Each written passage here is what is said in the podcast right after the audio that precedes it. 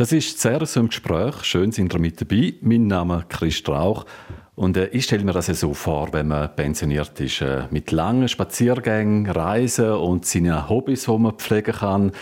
Bei meinem Gast heute sieht es ein bisschen anders aus. 24 Jahre lang war er der Bündner Feuerwehrinspektor, also der höchste Feuerwehrmann vom Kanton.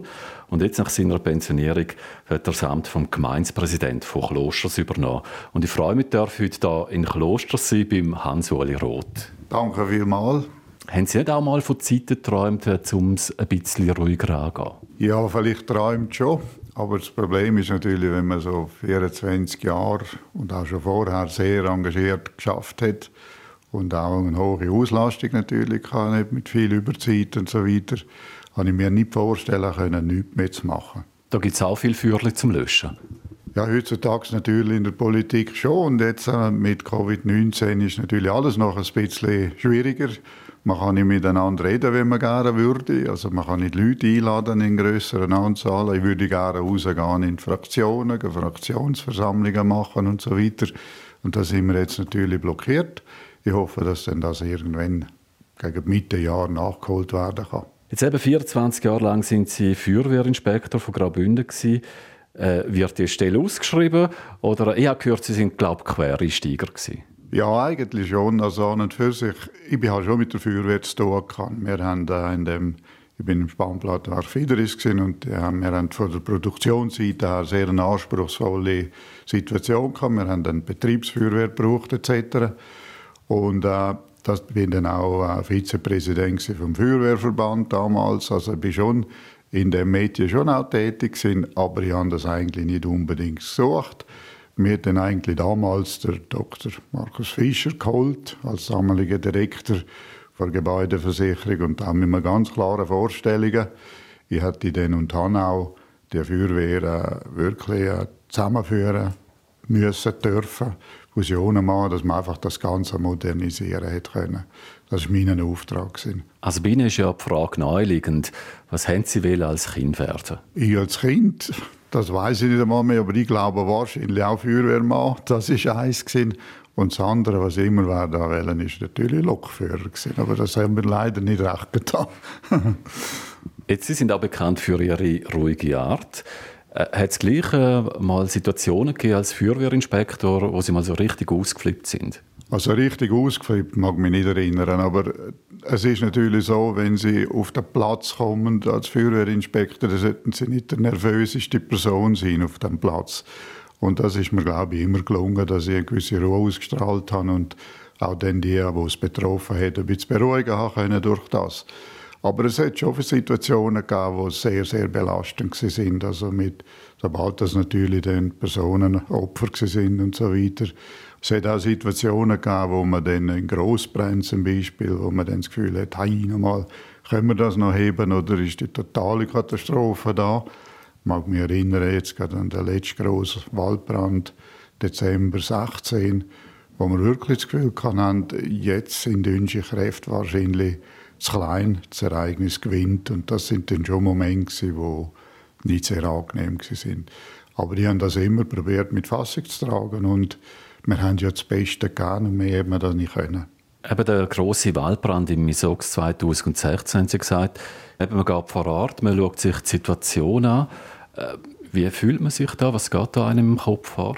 Ja, das ist natürlich ganz verschieden. Also, die erste Frage ist immer, sind Personen in Mitleidenschaft gezogen worden oder fehlen sogar noch Leute? Oder dann ist es so unangenehm. Und das gibt auch einen enormen Druck, wenn man dann die Verwandten, Bekannten von diesen fehlenden Personen auch dort hat, das gibt schon einen Druck. Und das gibt dann natürlich auch den Druck auf die Feuerwehr, wo dann natürlich alles daran setzen muss, um in das, wegen mir in das Haus hineinkommen und allenfalls die Leute nach Hause bringt. Das sind schon hektische Momente. Aber man gewöhnt sich auch daran. Also es sind noch mehr Organisationen, die ähnliche, ob Sanität, Polizei, man, man ist dann einfach konfrontiert mit der Aufgabe und muss das Beste geben. Man muss funktionieren, das ist die Hauptsache. Oder? Kennen Sie das Gefühl von der Verzweiflung? Das weiß ich eigentlich gar nicht. Ich, ich bin schon auch an, der, an Grenzen gestoßen, also mehrfach in all diesen Jahren. Das muss ich schon sagen, dass ich dann, äh, weil man fühlt sich ja auch verantwortlich, vor allem wenn einmal haben wir bei einem Wohnhausbrand haben wir vier Feuerwehrleute rein, wo dann die Durchzündung kam. Also, das hat dann äh, die Leute in höchste Lebensgefahr gebracht und an und für sich bin ich dort und habe schon noch den Einsatzleiter dort vor Ort unterstützt. Jawohl, wir müssen einen Innenangriff machen, dort die Tür gezündet und dann, äh, dann ist man nach an der Verzweiflung. Das sind Familienväter, Junge und wenn die nicht mehr lebendig rausgekommen wären, wäre das schlimm gewesen. Es ist dann gut ausgegangen. Wir haben in allen Jahren, Gott sei Dank, ganz, ganz wenige verletzte Feuerwehrleute gehabt und das ist da sehr, sehr gut natürlich. Aber eben, Sie haben schon angesprochen, sind natürlich äh, auch Menschen ums Leben gekommen. Wie gehen wir damit um, äh, wenn ein Mensch ums Leben kommt? Ja, man muss, wie so ein gesagt, in der Ausbildung, man muss eine Schutzwand aufbauen. Also man darf auf keinen Fall, auf keinen Fall irgendwie das Gefühl haben, äh, sich irgendwie jetzt nachher an die Person, die vielleicht ich hatte ein Erlebnis, wo ich ein bisschen Schräglage gekommen bin. Wir hatten einen Brand, wo zwei junge Töchter ums Leben gekommen sind.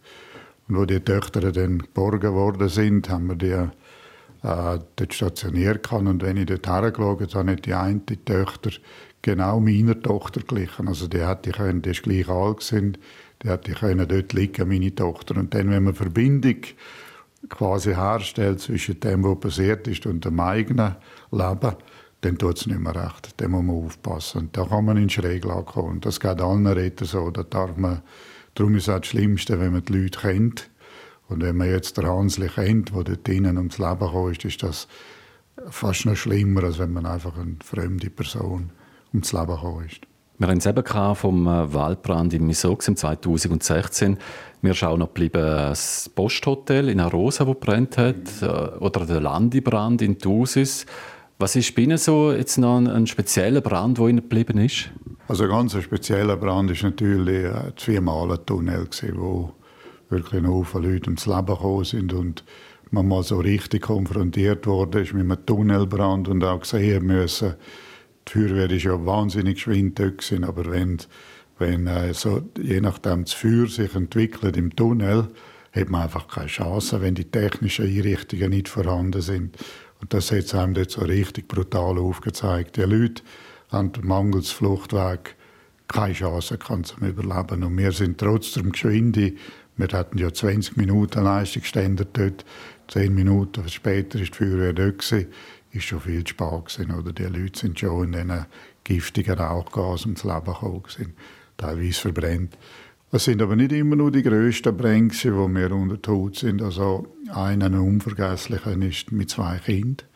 Gar nicht ein grosser Brand, aber zwei kleine Kinder sind ums Leben gekommen.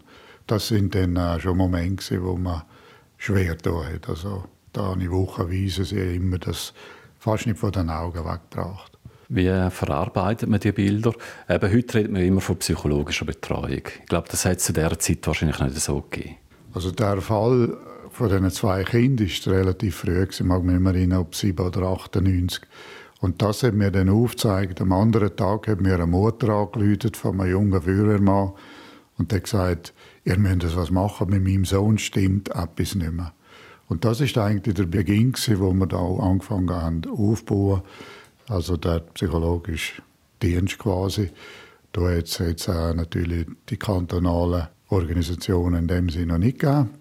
Und dann haben wir eine Frau vom Appenzell gekommen, die Frau Judith Kaufmann.